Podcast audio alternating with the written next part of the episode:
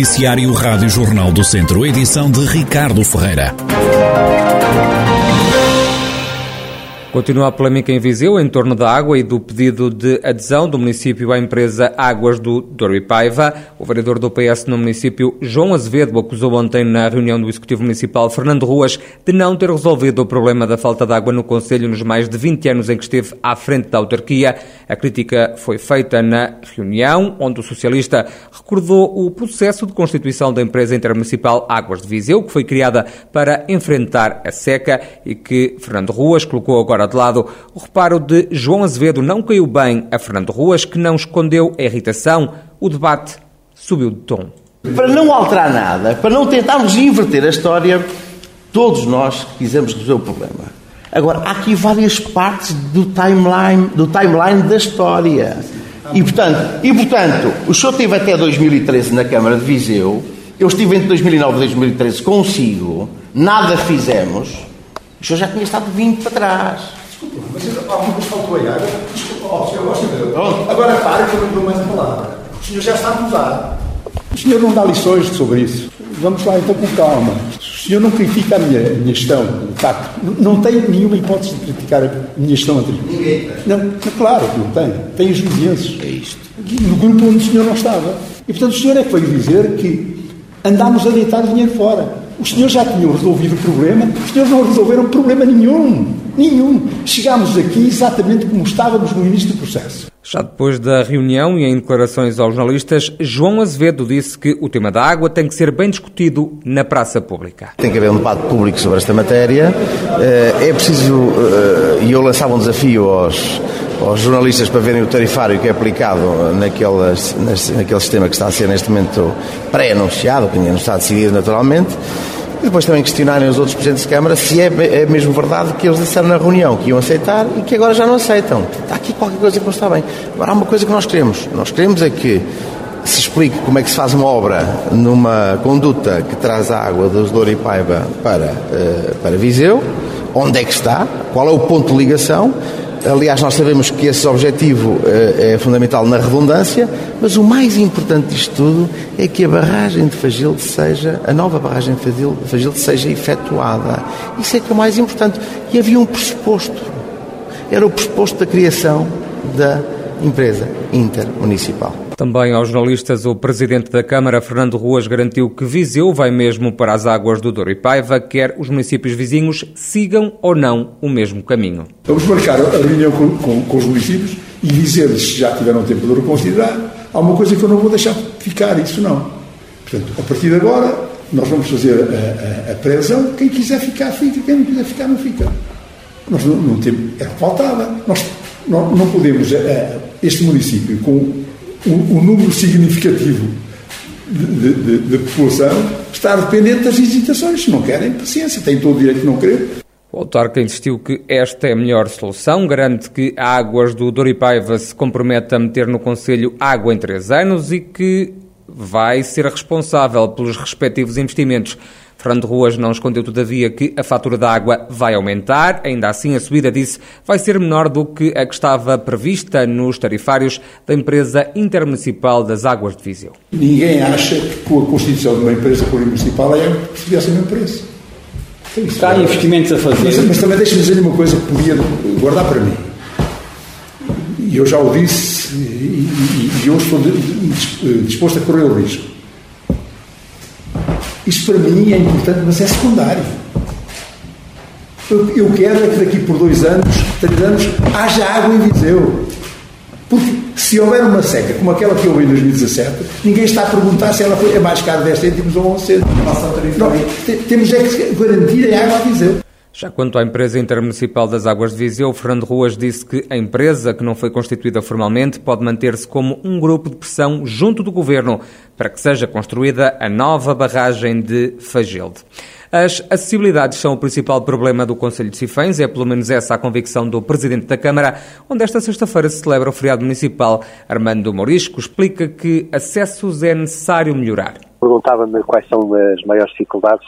Continuam por ultrapassar, tem a ver sobretudo com as acessibilidades externas, sendo certo que quer na parte mais a sul do Conselho, o IC35 e a ligação a Penafiel, quer aqui a parte mais a norte do Conselho, com a ligação A4 via Marco Canavês, estão inscritas no plano de retoma e resiliência, então a famosa badalada bazuca, mas são essas as duas grandes preocupações hoje, entre outras, que naturalmente qualquer município vai tendo e vai acompanhando, sobretudo municípios do interior, municípios de baixa densidade e municípios que têm uma geografia acidentada, como é o caso de Sinfém, 240 km quadrados e uh, acima de 2 mil metros de altitude, e portanto isto retorna tudo mais difícil, torna mais difícil o abastecimento da água e o saneamento, torna mais difícil a iluminação, torna mais difícil os transportes, lá vamos ultrapassando essas dificuldades, aquelas que de facto mais nos apoquentam têm a ver hoje com as acessibilidades externas, como eu já referi. O turismo é uma das maiores potencialidades do Conselho, salienta ainda Armando Morisco, que garante que o número de visitantes do Conselho está a crescer. Aquilo que é o potencial. No convite que inicialmente dirigia refletir este potencial é o nosso turismo. Hoje, cada vez mais pessoas visitam Sinfãs, cada vez mais pessoas desfrutam é, desta paisagem única e destes sentimentos acolhedores, desta cultura extraordinária, desta gastronomia. É, há muito investimento a crescer no Conselho de Sinfãs. Refiro que em finais de 2003 tínhamos 90 dormidas, hoje já ultrapassamos as 500 dormidas do Conselho de Sinfãs. Eh, e, portanto, esse é o nosso grande potencial, eh, também com uma dinâmica empresarial muito interessante, cada vez mais número de empresas, cada vez menor o número do, do desemprego, cada vez maior volume de negócios e, portanto, esses são também os potenciais que urge continuar a aproveitar. Armando Morisco, presidente do município de Sinfãs, onde esta sexta-feira, 24 de junho, dia de São João, se assinala o feriado municipal, também é feriado municipal em São João da Pesqueira. No dia do Conselho, o Presidente da Câmara queixa-se da desertificação, também do fecho de serviços públicos.